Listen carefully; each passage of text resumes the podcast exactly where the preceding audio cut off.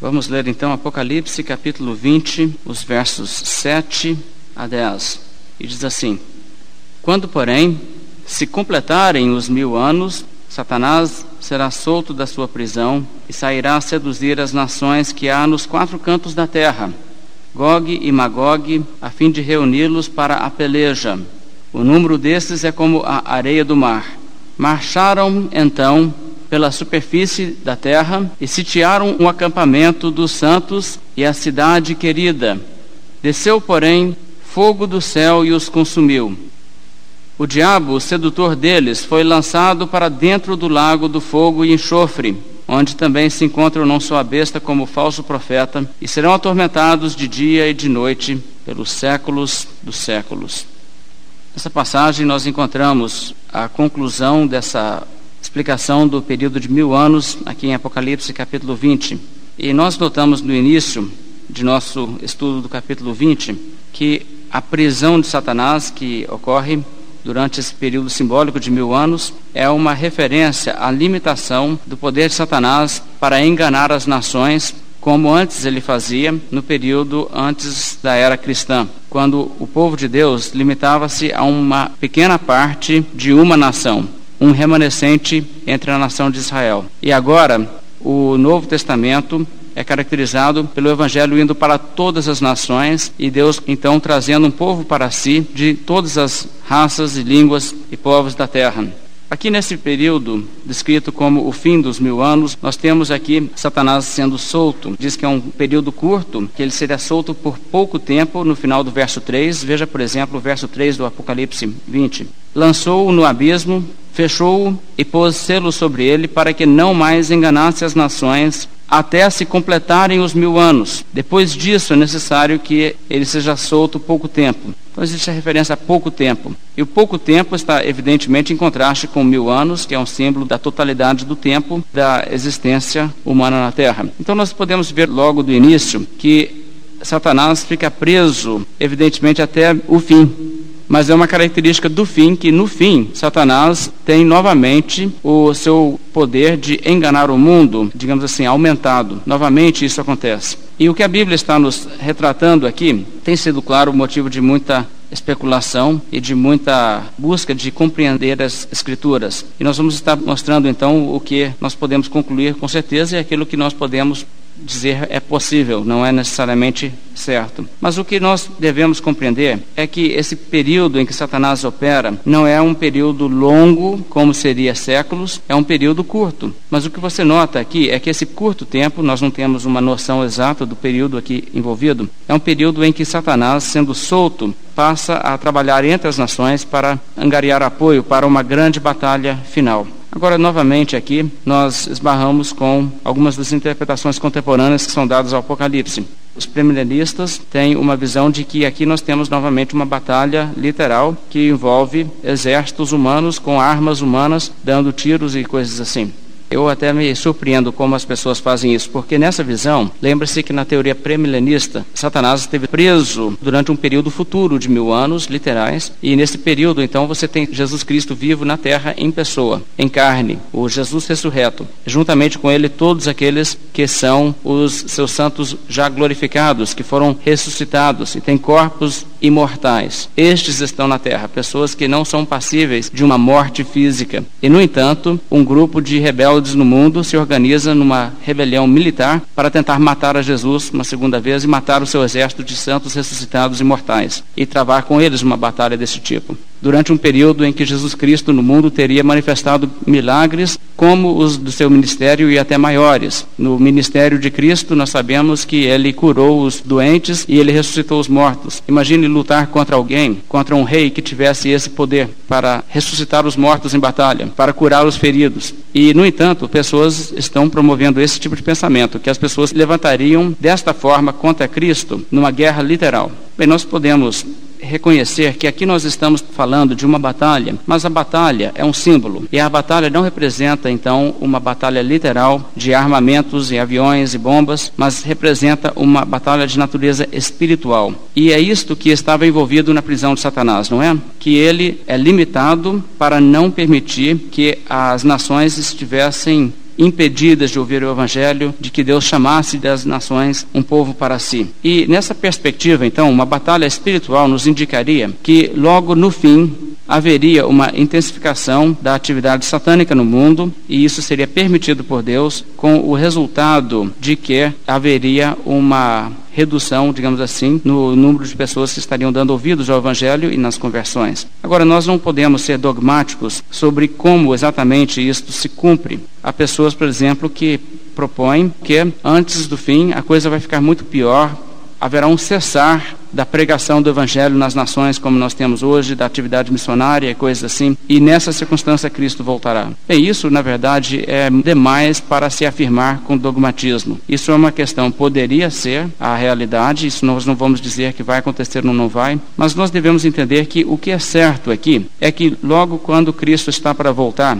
haverá sim uma dificuldade maior, digamos assim, na pregação do evangelho, porque a mentira, aquilo que Satanás opera no mundo, as mentiras, as heresias, estarão realmente levando as pessoas cada vez mais. E nós poderíamos até talvez pensar que quando Cristo voltar, as massas do mundo, as massas, o grande número de pessoas no mundo, a maioria das pessoas no mundo, estarão vendo o cristianismo como uma superstição, uma coisa do passado, uma coisa que já morreu e foi desacreditada, e poucas serão vistas como ainda crendo na Bíblia, insistindo que a Bíblia é verdade, e essas pessoas seriam ridicularizadas, desprezadas e até mesmo perseguidas em muitos lugares. Mas se isso vai ser uma característica que se intensifica e se torna mais predominante esse tipo de engano ou não, realmente eu não vou dizer aos irmãos, eu vou me refrear de especular, porque nós não temos ao meu ver, informações suficientes para fazer uma descrição completa do que a Bíblia aqui está predizendo. Mas poderia ser que virá a ser pior do que é já na atualidade, em nossos tempos, onde os homens se consideram muito modernos para acreditar na Bíblia, em milagres e coisas assim. Mas de qualquer forma, irmãos, a Bíblia nos diz em 1 Tessalonicenses capítulo 5, veja o que a Bíblia diz nesse texto. Aqui você encontra uma realidade que se harmoniza com esse conceito em Apocalipse de que quando Cristo volta, o mundo estará achando a possibilidade de Cristo voltar para julgar o mundo, uma ideia absurda. Isso será a característica dos dias em que Cristo volta. 1 Tessalonicenses capítulo 5, verso 1 nos diz: Irmãos, relativamente aos tempos e às épocas, não é necessário que eu vos escreva, pois vós mesmos estáis inteirados com precisão de que o dia do Senhor vem como ladrão de noite. Quando andarem dizendo paz e segurança, eis que lhes sobrevirá repentina destruição, como vem as dores de parto a que está para dar à luz, e de modo nenhum escaparão. Mas vós, irmãos, não estáis em trevas, para que esse dia, como ladrão, vos apanhe de surpresa, porquanto todos vós sois filhos da luz, filhos do dia. Nós não somos da noite nem das trevas. Aqui o apóstolo Paulo, escrevendo para os cristãos de Tessalônica, fala: Nós somos filhos da luz, nós cristãos. Nós não somos da noite e nós estamos prevenidos. O dia da volta de Cristo para nós não será uma surpresa, não será como um ladrão que a pessoa pensa: Nunca achei que poderia acontecer isso. Nós estamos prevenidos. Mas para o mundo, para aqueles que não conhecem a Cristo, o apóstolo Paulo diz no verso 3 que a volta de Cristo os surpreenderá quando andarem dizendo paz e segurança. Paz e segurança, provavelmente mais no sentido não há nada a temer sobre essas ideias de que Jesus vai voltar e vai julgar o mundo. Que julgar o mundo? Que juízo final? Que ressurreição da onde? Essa será a mentalidade entre as pessoas. E quando as pessoas se sentirem absolutamente seguras disso, então é que Cristo volta toda a sua firmeza é abalada no raiar do dia do Senhor. Nós devemos entender, irmãos, que as pessoas que querem viver nas trevas se afastam da luz, elas tentam se convencer de que não terão que prestar contas a Deus de suas vidas, elas tentam se convencer de que não irão para o inferno, não há inferno, Deus nunca faria isso, muito menos comigo. E as pessoas começam a raciocinar assim, como uma forma de escape das suas consciências. E quanto mais elas vivem no pecado, mais esse tipo de raciocínio começa a fazer sentido. E mais as pessoas se convencem de que é verdade. E mais seguros se sentem. E as pessoas chegam ao ponto de crer por certo que não há juízo vindouro. A Bíblia fala de consciências cauterizadas. Veja em 1 Timóteo capítulo 4. A Bíblia fala das pessoas chegarem ao ponto de ter suas consciências cauterizadas. As pessoas podem assim pecar e pecar ao ponto de suas consciências se tornarem cauterizadas, insensíveis, e elas então ficam seguras, pensando: nunca terei que dar contas a Deus, nunca serei punido por isso. E não é errado o que eu estou fazendo afinal. Esse tipo de pensamento se torna o pensamento das pessoas. Veja 1 Timóteo capítulo 4, verso 1. Ora, o Espírito afirma expressamente que nos últimos tempos alguns apostatarão da fé, abandonarão crença na Bíblia, a forma da religião cristã, por obedecerem a espíritos enganadores e a ensinos de demônios pela hipocrisia dos que falam mentiras e que têm cauterizada a própria consciência. As pessoas pecam e pecam e pecam até que já não sentem mais a sua consciência acusar quando fazem aquelas coisas erradas que antes a consciência era sensível de fazer. Então as pessoas, quando persistem em viver nas trevas, quando persistem em desobedecer aquilo que é o que a Bíblia ensina, o que é correto, têm práticas, por exemplo, desonestas ou imorais, ou simplesmente não têm nenhuma expressão religiosa bíblica, não vão à igreja, igreja, não cultuam a Deus. As pessoas que vão vivendo dessa maneira, a princípio talvez isso as incomoda. Elas pensam assim: não está bem minha vida com Deus. E elas têm um certo temor. Mas vai indo, vai indo, nada acontece. Deus, em sua misericórdia, não traz juízo iminente. E as pessoas vão se tornando mais ousadas e mais corajosas. E começam logo a dizer: não, não, não vai haver nenhum juízo, não vai haver castigo e com suas consciências cauterizadas, as pessoas chegam a ponto de nada mais escutarem em seu coração do que aquela voz lisonjeadora do diabo que diz: É certo que não morrereis. E as pessoas então vão acreditando isso. E isso, irmãos, é o que está acontecendo, na verdade, nos nossos dias com muitas pessoas. Elas estão vivendo numa forma que a Bíblia condena, mas elas se julgam acima de qualquer condenação. A Bíblia diz: os nécios são mortos por seu desvio, e aos loucos a sua impressão de bem-estar os leva à perdição. Então nós vemos aqui em Apocalipse 20 essa realidade voltando sobre o mundo numa forma mais real. Satanás, solto da sua prisão, no seu último momento, antes ali da volta de Cristo, faz com que aqueles que ainda não tiveram a salvação se sintam seguros. Eles acham que não existe risco nenhum disso. E nisto eles se tornam mais hostis ao cristianismo e mais desprezadores do cristianismo. Você vê, por exemplo, Apocalipse capítulo 20, o verso 8, Satanás sairá a seduzir as nações que há nos quatro cantos da terra. Gog e Magog a fim de reuni-las para a peleja. O número desses é como a areia do mar. Então você vê o quadro que nós temos aqui, que na volta de Cristo você tem uma comunidade de fiéis do mundo. Você tem a comunidade de pessoas que são fiéis, servem a Cristo. Estes são referidos aqui no verso 9 o acampamento dos santos, a cidade querida. Essa linguagem não refere-se à cidade de Jerusalém, lá na nação de Israel. Essa linguagem refere-se ao povo de Deus. O povo de Deus é a cidade de Deus, a cidade querida. E no Apocalipse, a cidade de Jerusalém é chamada de Sodoma ela não é mais a cidade santa. A cidade santa é o povo de Deus. Estes é que são a cidade de Deus. Então eles cercam não apenas uma cidade, mas eles estão cercando, assim falando, o povo de Deus. Isto é o que o simbolismo está nos retratando. Porque o quadro nos mostra um levante mundial contra o povo de Deus, onde o povo de Deus estiver em toda a face da terra. Veja o que diz, por exemplo, no verso 8. Satanás sairá a seduzir as nações que há onde? Nos quatro cantos da terra, Gog e Magog, então são os quatro cantos da terra, a fim de reuni-las para a peleja. O número desses é como a areia do mar. Marcharam então aonde?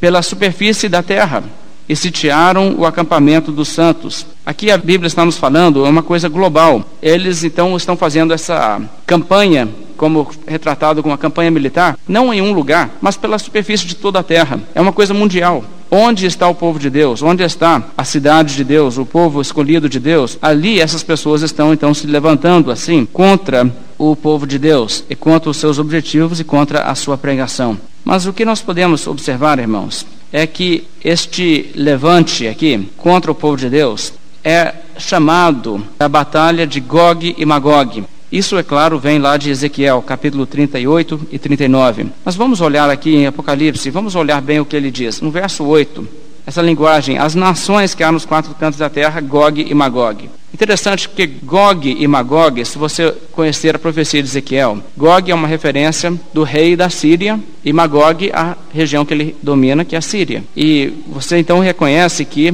eles estão empregando novamente uma linguagem do Velho Testamento para falar de uma outra realidade aqui no Novo Testamento. No Velho Testamento, quando a batalha de Gog e Magog é referida em Ezequiel, é uma referência àquilo que aconteceria depois do povo de Israel voltar do cativeiro para se estabelecer em sua terra, o que aconteceu nos dias de Esdras e Neemias.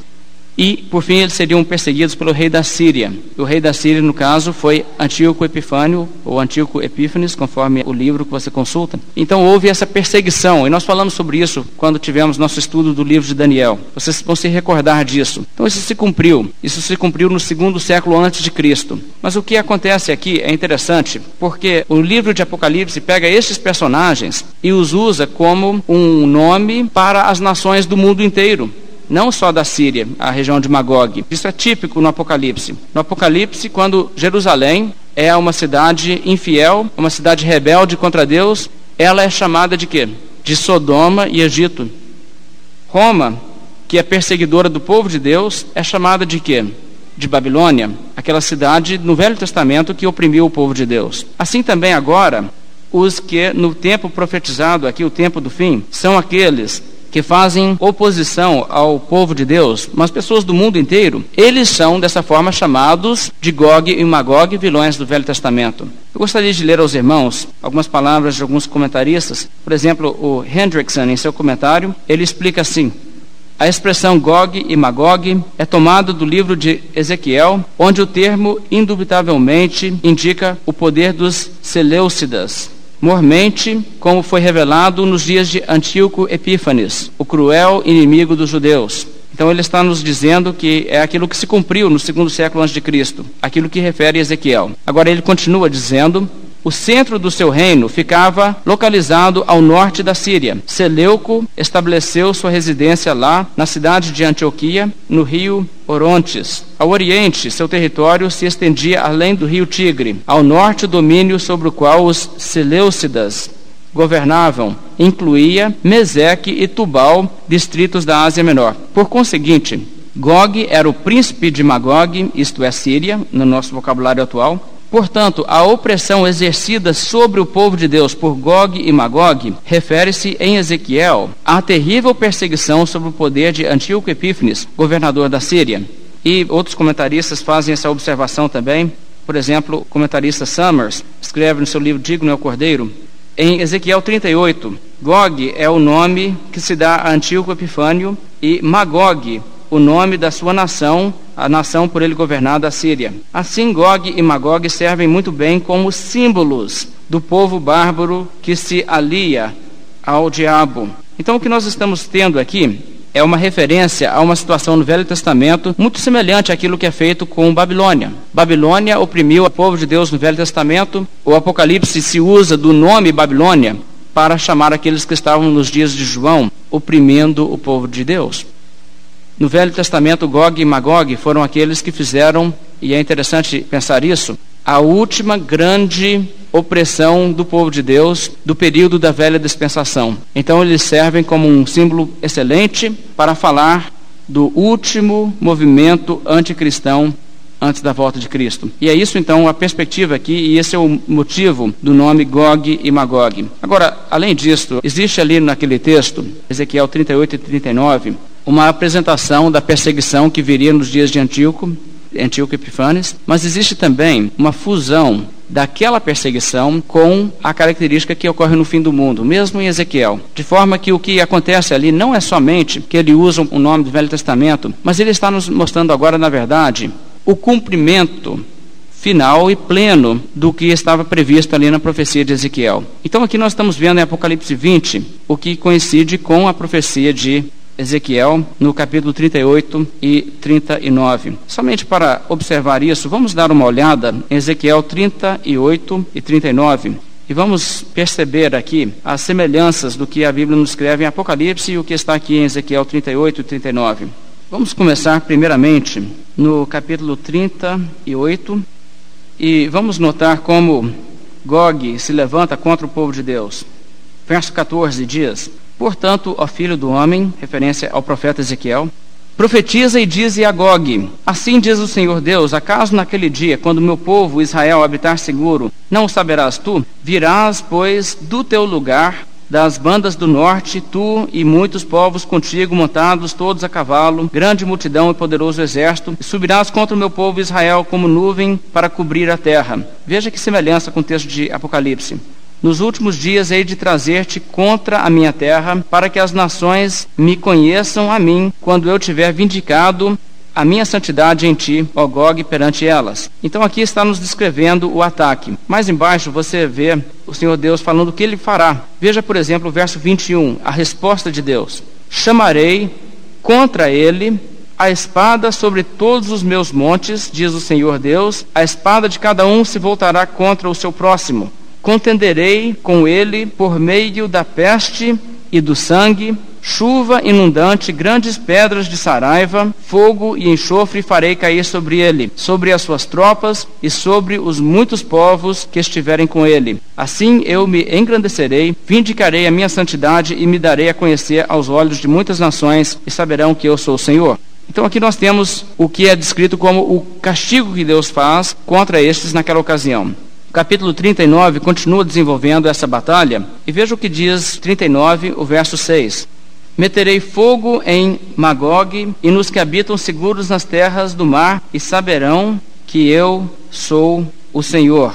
Essa palavra é interessante, meterei fogo, a mesma coisa que você encontra também em Apocalipse 20. E você poderia ler mais adiante outras coisas, vamos apenas ler a partir do verso 17, mais um pequeno trecho aqui, e os irmãos depois podem estudar isso aqui com mais calma. Mas o verso 17 diz: Tu, pois, filho do homem, assim diz o Senhor Deus: Dize às aves de toda espécie e a todos os animais do campo: Ajuntai-vos e vinde, ajuntai-vos de toda parte para o meu sacrifício, que eu oferecerei por vós, sacrifício grande nos montes de Israel, e comereis carne e bebereis sangue. Comereis a carne dos poderosos e bebereis o sangue dos príncipes da terra.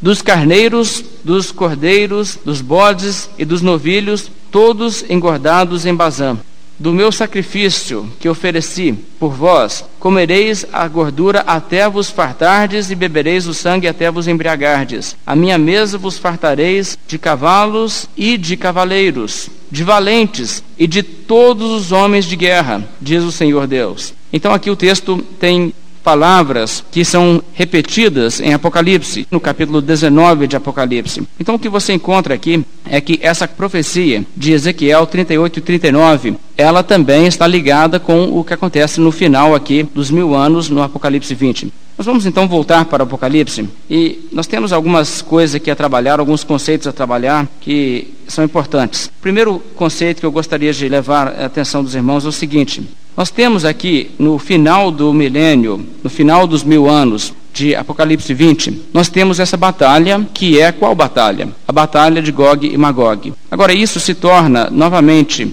uma prova contra o pré-milenismo. Pré-milenismo que acredita que o milênio ainda é futuro e acontece depois da volta de Cristo. Novamente, ela não tem capacidade de se desenvolver no próprio texto de Apocalipse 20. Deixe-me mostrar aos irmãos vários motivos por quê.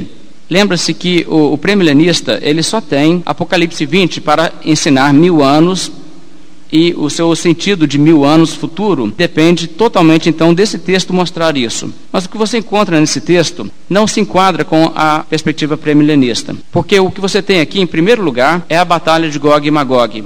Mas a batalha do capítulo 19 é também a batalha de Gog e Magog. E você se recorda que os premilenistas veem uma sequência cronológica no final do capítulo 19 para o capítulo 20. E eles dizem: o capítulo 19 nos mostra a volta de Cristo. E quando Cristo volta, existe essa batalha no capítulo 19. Depois da volta de Cristo, inicia-se o milênio, os mil anos.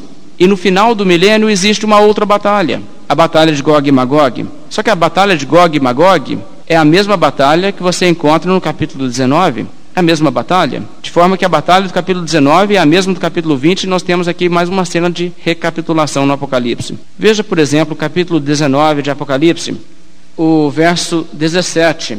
Então vi um anjo posto em pé no sol e clamou com grande voz, falando a todas as aves que voam pelo meio do céu: Vinde reuni-vos para a grande ceia de Deus para que comais carnes de reis, carnes de comandantes, carnes de poderosos, carnes de cavalos e seus cavaleiros, uma citação do que você encontra em Ezequiel, carnes de todos, quer livres, quer escravos, assim pequenos como grandes então vi a besta e os reis da terra com seus exércitos congregados para pelejarem contra aquele que estava montado no cavalo e contra o seu exército. Mas a besta foi aprisionada e com ela o falso profeta, que com os sinais feitos diante dela seduziu aqueles que receberam a marca da besta e eram adoradores da sua imagem. Os dois foram lançados vivos dentro do lago que arde com fogo e enxofre. Os restantes foram mortos pela espada que saía da boca daquele que estava montado no cavalo, e todas as aves se fartaram com suas carnes. Então você vê aqui essa cena, é a mesma cena de Ezequiel. Então o que na verdade está acontecendo aqui é uma coisa interessante, porque o premilenismo depende do que está descrito como a batalha de Gog e Magog em Ezequiel, se cumprir no capítulo 19, mas ele insiste que as duas batalhas em Apocalipse são batalhas diferentes. Você pode, por exemplo, ler o que os premilenistas têm falado sobre isto. O escritor Walford, por exemplo, ele é um dos professores mais reconhecidos do pré-milenismo hoje. Ele é professor na escola Seminário Teológico de Dallas e ele é um dos nomes mais respeitados entre os pré-milenistas. Ele, por exemplo, interpreta que a batalha de Apocalipse 19 é a mesma batalha que está descrita em Ezequiel 38 e 39. Mas ele recusa admitir que a batalha do capítulo 20 é a mesma batalha de Ezequiel, mesmo sendo que na Bíblia, no capítulo 20 de Ezequiel, o nome Gog e Magog é empregado. Ele diz: não, a batalha de Gog e Magog, em Apocalipse 20, não é a batalha de Gog e Magog, de Ezequiel 38 e 39. Então, esse é o tipo de embaraço que esse tipo de interpretação desenvolve. Devemos reconhecer que esta é a mesma batalha. E nós temos aqui a mesma situação que você vê ao longo do Apocalipse, é aquela recapitulação. Em Apocalipse, no capítulo 20, quando se fala aqui da batalha, a minha edição da Bíblia diz a peleja. Gostaria que vocês olhassem isso no verso 8. Apocalipse 20, o verso 8 diz: a fim de reuni-las para a peleja. Essa palavra no grego é polemos. No caso, é a palavra a batalha, ou a peleja, se quiser traduzir dessa forma. Eu, eu creio que a batalha faz mais sentido porque nós entendemos batalha como um evento, muito mais do que uma peleja. Mas, através do Apocalipse, quando se fala de guerra ou batalha em geral, não se usa o artigo definido. No caso aqui, no grego, ro, antes da palavra polemos, de onde nós temos também a palavra polêmica, né? Essa palavra é grega. Mas o que você tem aqui é um uso do artigo definido, que nós chamamos na gramática do artigo de referência prévia. Deixe-me dar um exemplo que eu quero dizer. Se eu falar da seguinte forma: Eu vi um homem na rua. O homem estava usando camisa vermelha.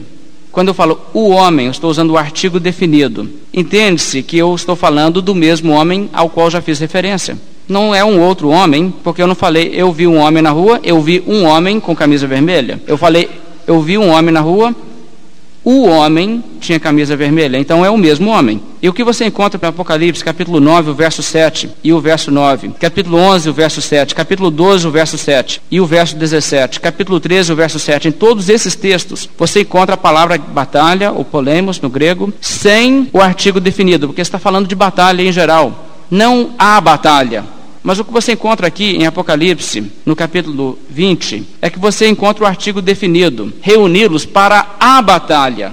Sabe a batalha aquela? Pois então, vai reuni-los para aquela batalha. Então é necessário, pela própria gramática, entender que ele está fazendo uma referência a uma batalha que já foi anteriormente mencionada. Então é recapitulação que nós encontramos aqui. É um outro quadro da mesma batalha. Qual batalha é esta? Você encontra esta batalha, a mesma batalha chamada em capítulo 16, versos 14 a 16, a batalha de Armagedon. Também você encontra no capítulo 19 essa mesma batalha, a batalha onde Cristo vem com o cavalo branco, voltando para o julgamento do mundo. E isso então liga essa batalha não com eventos que acontecem depois da volta de Cristo, mas que acontecem quando Jesus volta. E o que nós encontramos aqui também, irmãos, eu gostaria de ser um pouco mais detalhado a essa altura do nosso estudo para que os irmãos entendam o que está envolvido aqui. Quando nós entendemos isso, você vai também perceber que no capítulo 19 existe exatamente a mesma coisa quando diz sobre a batalha aqui, existe esse artigo também, e no capítulo 16 estamos falando da mesma batalha. Veja, por exemplo, capítulo 16, o verso 14. Porque eles são espíritos de demônios, operadores de sinais, e se dirigem aos reis do mundo inteiro com o fim de ajuntá-los para a peleja. Agora, sabe o que é interessante? Ajuntá-los para a peleja, para a batalha. Você encontra no capítulo 20 exatamente a mesma ideia. No caso, Satanás trabalhando entre as nações a fim de reuni-las, reunir as nações para a peleja, no grego, você vai encontrar as mesmas palavras idênticas essa frase. A minha tradução diz uma com o fim de ajuntá-las, na outra a fim de reuni-las. Mas no grego é exatamente a mesma frase.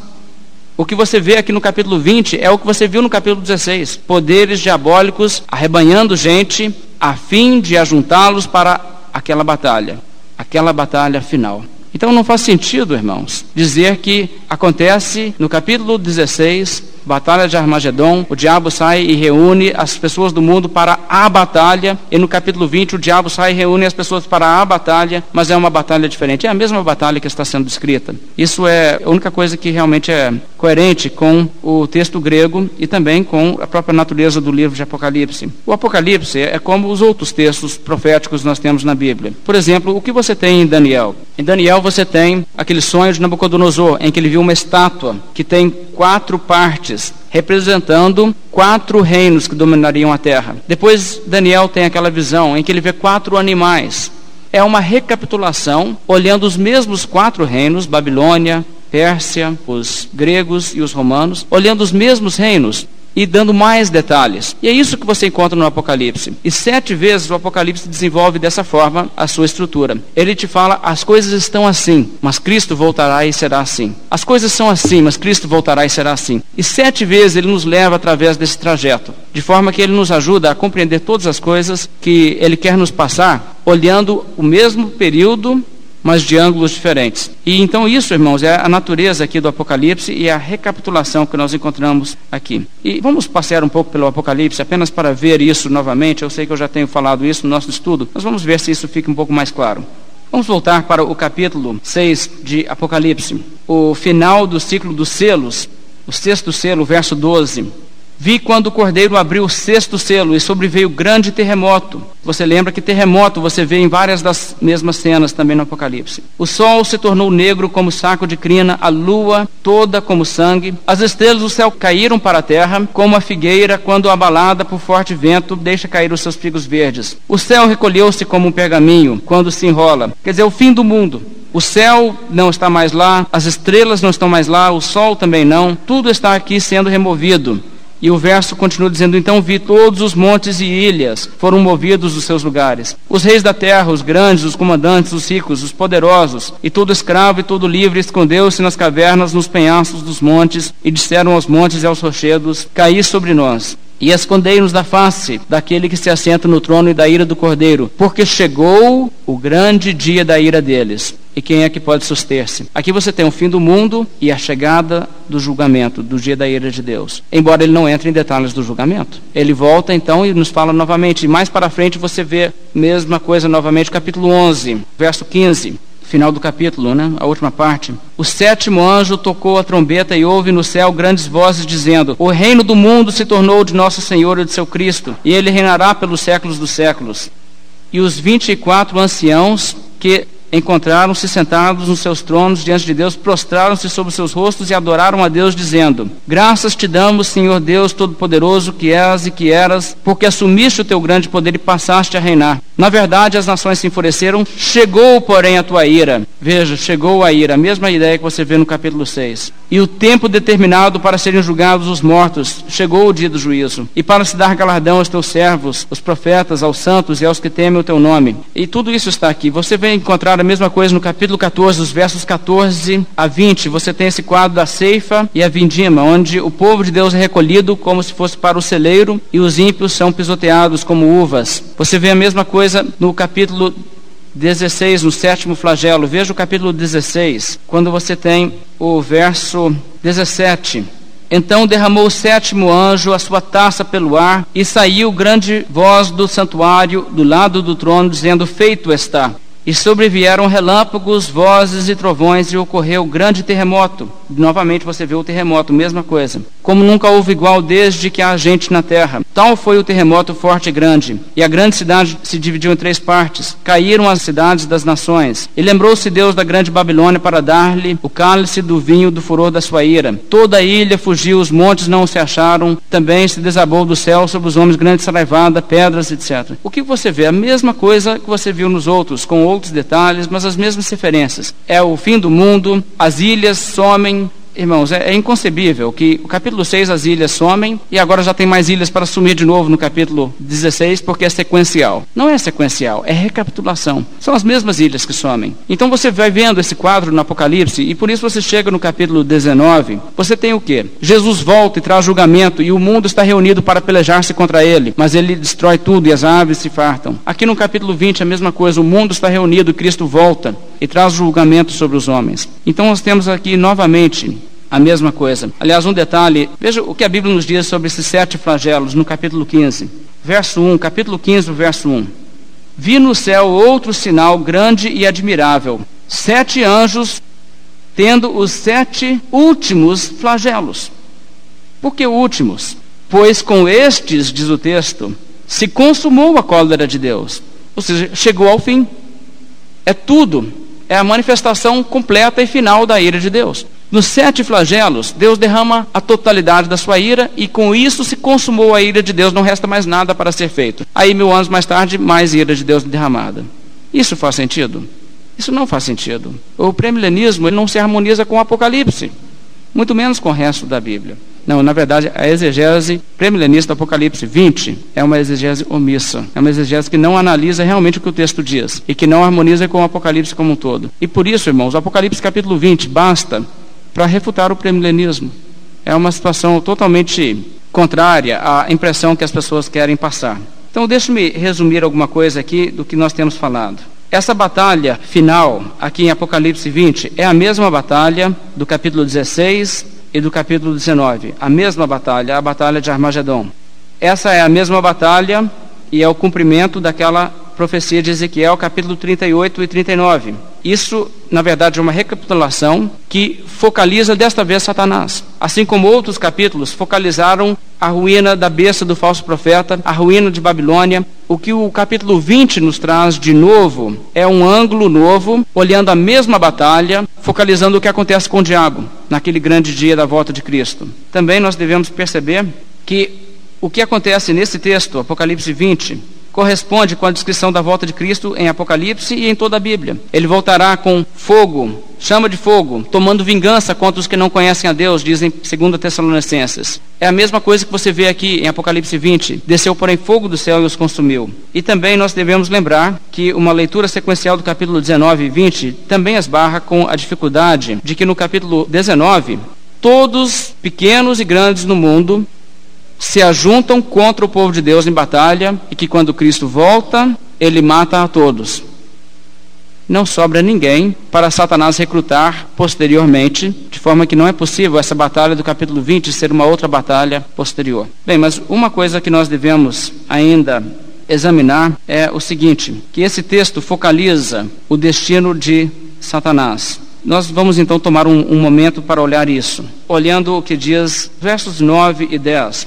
Marcharam então pela superfície da terra e sitiaram o acampamento dos santos, a cidade querida. Desceu, porém, fogo do céu e os consumiu. O diabo, o sedutor deles, foi lançado para dentro do lago do fogo e enxofre, onde também se encontram não só a besta como o falso profeta, e serão atormentados de dia e de noite pelos séculos dos séculos.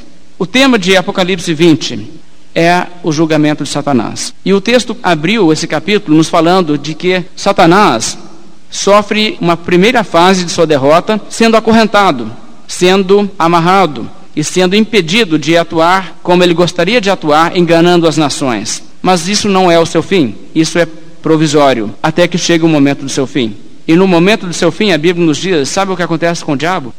Os que seguem o diabo, o fogo os consome. O diabo, o sedutor deles, foi lançado para dentro do lago do fogo e enxofre. Irmãos, o que a Bíblia está nos falando é que o destino de Satanás será tormento eterno, A Bíblia diz isto aqui: e serão atormentados de dia e de noite pelos séculos dos séculos. A besta, o falso profeta, o diabo serão atormentados de dia e de noite pelos séculos dos séculos. Inferno, irmãos, o lago do fogo, estão sob o controle de Deus. As pessoas às vezes acreditam que o diabo é uma espécie de rei do inferno. Ele não será rei, ele será atormentado. E nós não devemos imaginar o inferno como uma comunidade separada de Deus, onde os habitantes estão sob o domínio do diabo. Nós devemos entender que o diabo sofrerá no inferno. Jesus disse descrevendo o juízo final, que ele dirá para aqueles que estiverem à sua esquerda: Apartai-vos de mim, malditos, para o fogo eterno, preparado para o diabo e seus anjos. Quer dizer, se o inferno é um lugar de sofrimento, é um lugar que foi preparado para ser sofrimento para o diabo e seus anjos. Não é um lugar preparado para Satanás dominar. Deus não disse quando Satanás se rebelou: Ora, essa, nós temos aqui um insubordinado. Já que ele não quer cooperar comigo, vamos criar um outro âmbito onde ele possa ser o rei. E assim ele fica feliz. Ele reina lá e eu reino aqui. Deus criou um lugar para puni-lo. E o diabo irá para o lago de fogo e será atormentado pelos séculos dos séculos. Muitas vezes as pessoas querem imaginar o diabo como um inimigo meio magnífico de Deus. Na verdade, irmãos, a perspectiva bíblica não é assim. Gostaria, por exemplo, de citar aos irmãos palavras do escritor John Milton, escreveu O Paraíso Perdido e Paraíso Reconquistado. Seu livro clássico, ele fala sobre temas assim da queda de Satanás, do combate espiritual ao longo da história e no final o juízo, etc. Mas ele retrata Satanás quando é lançado no inferno, falando assim: ouça só as palavras que ele coloca na boca de Satanás no seu drama, seu livro. Aqui, enfim, o diabo diz: estaremos livres, aqui reinaremos seguros, e no meu modo de pensar, reinar é uma ambição digna mesmo que seja no inferno. Prefiro reinar no inferno do que ser servo no céu. E mais tarde, no seu livro, ele continua retratando o diabo, falando assim: E daí? A batalha está perdida, mas nem tudo está perdido. Não puderam dobrar minha vontade. Tive a coragem de nunca me submeter e nunca ceder. Nem todo o poder de Deus, nem toda a sua ira me obrigará a render-lhe glória. Eu me dobrar e implorar a misericórdia de Deus? Nunca. Isso seria mais vergonhoso e humilhante do que essa minha derrota. Irmãos, isso é uma perspectiva tão antibíblica. A Bíblia diz que naquele dia todo joelho se dobrará e toda língua confessará que Jesus Cristo é Senhor. E a Bíblia diz: toda língua que há no céu, na terra e debaixo da terra, nenhum escapará. E naquele dia, irmãos, nós não veremos o diabo com um olhar maléfico, meio elegante na sua maldade, nós veremos o diabo como um coitado, infeliz, desprezível, tremendo de medo de se apresentar diante de Deus e querendo sumir e estar em qualquer lugar, menos no lugar para onde ele irá. E nós temos que entender, irmãos, o diabo será derrotado e humilhado ao extremo. Ele se verá diante de Deus totalmente derrotado e frustrado e verá toda a sua investida contra Deus como uma tentativa absurda de fazer o que é impossível de frustrar a Deus em alguma coisa. E nós temos também, irmãos, que entender que os diabos gemem em pensar no seu destino. Você se lembra daqueles demônios que Cristo expeliu, que falaram, viestes atormentar-nos antes do tempo? Eles tremem de pensar no que será o seu destino. Eles sabem que não tem escapatória. Os demônios e o próprio diabo, eles não estão, de uma certa maneira, conformados eles estão totalmente aterrorizados na perspectiva do que lhes aguarda. E eles zombam dos homens que são ignorantes, que não sabem que estão indo para lá, para o mesmo destino para onde eles estão indo. Eles se divertem de pensar: é, eu estou indo, mas essa turma aí está indo também e nem sabe. E ficam continuando a perpetuar esse engano. Não há inferno. Deus não faria isso com vocês. Não se preocupe com isso, deixe para depois pensar nessas coisas. Assim os demônios operam no mundo e vão iludindo as pessoas. Enquanto isso, eles próprios se contorcem de horror só de pensar no que lhes aguarda. Agora aí você vê a maldade do que é o espírito maligno, porque eles não querem ir para lá, mas eles vão. Mas, no entanto, eles ainda tiram algum prazer de saber que outras pessoas estão indo lá seguindo na sua cegueira, seguindo os seus conselhos para ir parar no mesmo lugar. Irmãos, se as pessoas soubessem o que os demônios sabem, pecado já não lhes seria mais saboroso na boca, não teriam prazer em pecar, toda vez que vão aí fazer coisas que a Bíblia diz que não deve fazer, toda vez que falham com os deveres que a Bíblia cobra, as pessoas não estariam pensando é isso que é vida, as pessoas estariam pensando no dia que eu pagar, não vai valer a pena. Mas as pessoas não creem. E por isso as pessoas estão indo para o mesmo destino que o diabo vai ser atormentado no lago de fogo e enxofre para todo sempre. Irmãos, nós que sabemos essas coisas, a Bíblia diz, devemos também falar e advertir as pessoas. Como diz o apóstolo Paulo, assim conhecendo o temor do Senhor, persuadimos os homens. E que seja essa também a nossa visão, que possamos estar falando com as pessoas para resgatar do fogo aqueles que caminham para a morte. Vamos nos colocar de pé, fazer uma oração, encerrando nossa mensagem dessa noite.